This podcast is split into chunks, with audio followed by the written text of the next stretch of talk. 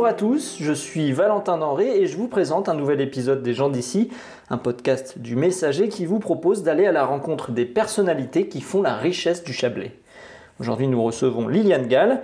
En août 2021, des personnes ont investi le terrain qui jouxte l'hôpital Georges Pianta à Tonon. Leur motivation est d'empêcher l'abattage de 10 cèdres centenaires plantés en un cercle quasi parfait. En lisant cette information, des souvenirs de Liliane Gall ont refait surface, puisqu'elle a passé toutes les vacances de son enfance au Morillon, dans la villa qui surplombe le terrain où se trouvent ces arbres. Elle a d'ailleurs une petite idée sur la raison de leur présence.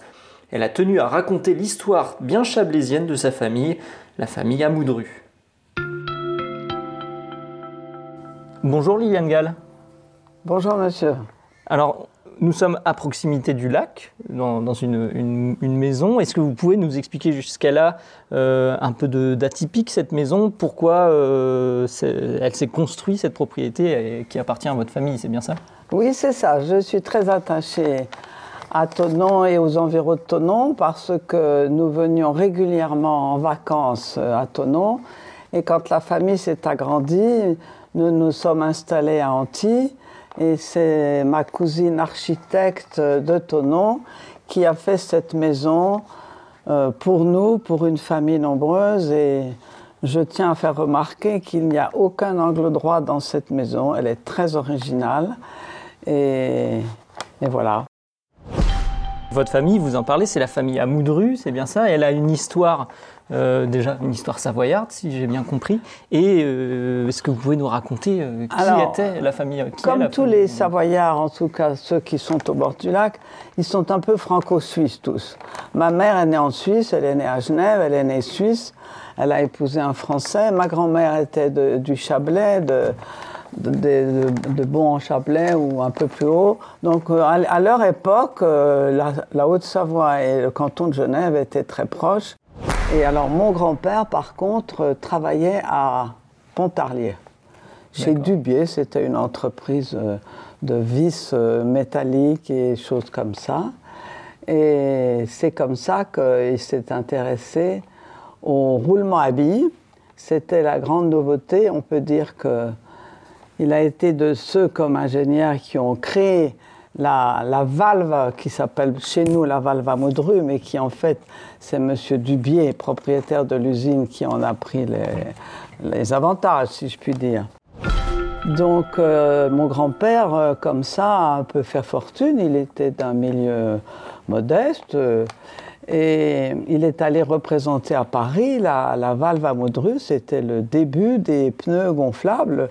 C'était même le, tout début, puisque c'est grâce à cette valve qu'on a pu passer du pneu dur au pneu gonflable. Alors, euh, quand il a un peu, je dirais pas fait fortune, mais enfin a été quand même, a bien gagné sa vie en représentant cette valve à Modrus, il était très attaché à la région savoyarde, ils habitaient Neuilly, donc il a pu acheter une propriété pour sa famille nombreuse, il avait cinq enfants, et cette propriété qui est à Tonon et qui est actuellement l'hôpital de Tonon appartenait au baron de l'Épée. C'était une maison, ce n'est pas du tout un château, comme il en a eu beaucoup, le baron de l'épée, mais c'était une maison assez simple qu'il avait pris comme résidence. C'était un peu une ferme qu'il avait aménagée et qu'il prenait comme résidence. Je crois qu'il avait une dizaine de résidences.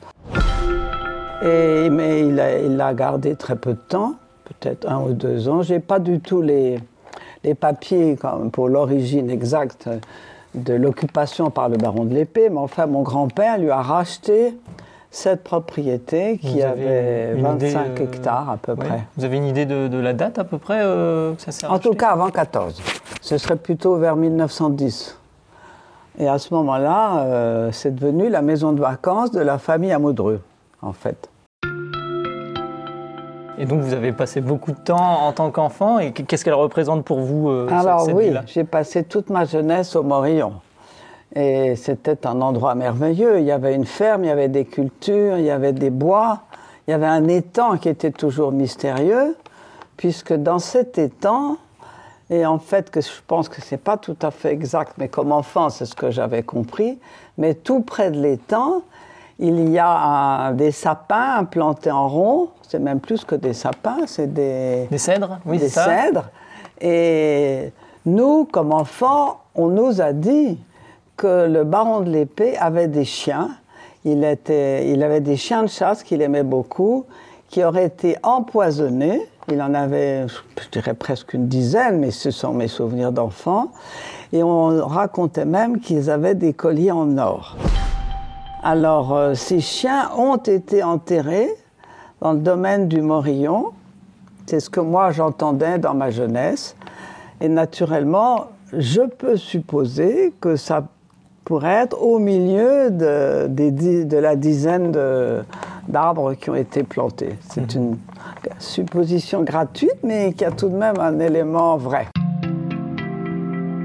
Et c'est pour ça que ça vous a interpellé cette histoire, parce que là des personnes euh, se mobilisent pour euh, euh, protéger ces arbres, et donc cette histoire vous a interpellé, vous vous êtes souvenu de, ça Absolument. En, entendant parler des arbres? Alors mon grand-père est mort très jeune, je ne l'ai malheureusement pas connu. Il avait eu un accident de voiture, comme il faisait beaucoup de voitures après son invention, et il est mort d'une pneumonie à 50 ans. Moi, je ne l'ai malheureusement pas connu mais c'est ma grand-mère, Marie Amoudru, qui a mené cette propriété euh, pendant des années et qui a été reprise euh, pour créer l'hôpital de Tonon. Euh, voilà ce que je peux dire mhm. sur le Morillon. Et cette villa, quel souvenir vous en gardez justement sur ces, sur ses attraits euh, Est-ce qu'elle est particulière? Je sais qu'apparemment il y a une grande véranda. Vous en gardez des souvenirs et vous, vous y retournez parfois, c'est ça? Oui, la maison existe toujours. Malheureusement, j'entends dire qu'elle va être démolie parce que ça coûterait trop cher de l'entretenir. Mais elle est exactement comme elle était à l'époque où j'allais en vacances. Les, tapisseries, les, escaliers, le grand salon, la petite salle à manger, le bureau de ma grand-mère. Je reconnais tout, rien n'a changé. C'est simplement un hôpital ouvert au public, mais la maison reste comme je l'aimais, avec une belle véranda que je vous ai montrée et un heurtoir pour ouvrir la porte d'entrée. Oui, c'est des souvenirs que vous gardez d'enfance. Euh, est-ce que vous avez vu aussi le quartier autour peut-être évoluer au fil des années euh, Parce que le Morillon aussi, maintenant, on parle aussi plus largement d'un quartier? Ça n'a plus rien à voir avec la propriété.